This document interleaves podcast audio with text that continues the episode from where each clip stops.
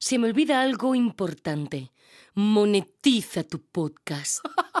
Sí, no podemos olvidar que ese mismo podcast también te puede generar ingresos directamente. Si decides hacer que sea monetizado, hay muchas empresas que están dispuestas a pagar por incorporar, por ejemplo, publicidad dentro de los podcasts. Si se maneja el mismo público objetivo, ¿por qué no?